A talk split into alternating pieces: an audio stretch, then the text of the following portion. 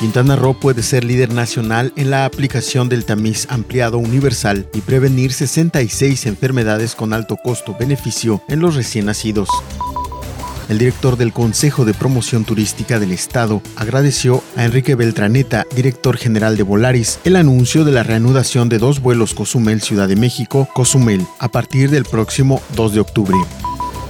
el país más contaminante de materiales plásticos en las costas y zonas protegidas de Quintana Roo es Estados Unidos, pero también se encontraron desechos provenientes de Francia, Turquía, Singapur e Italia, además de piezas provenientes de América del Sur y de República Dominicana.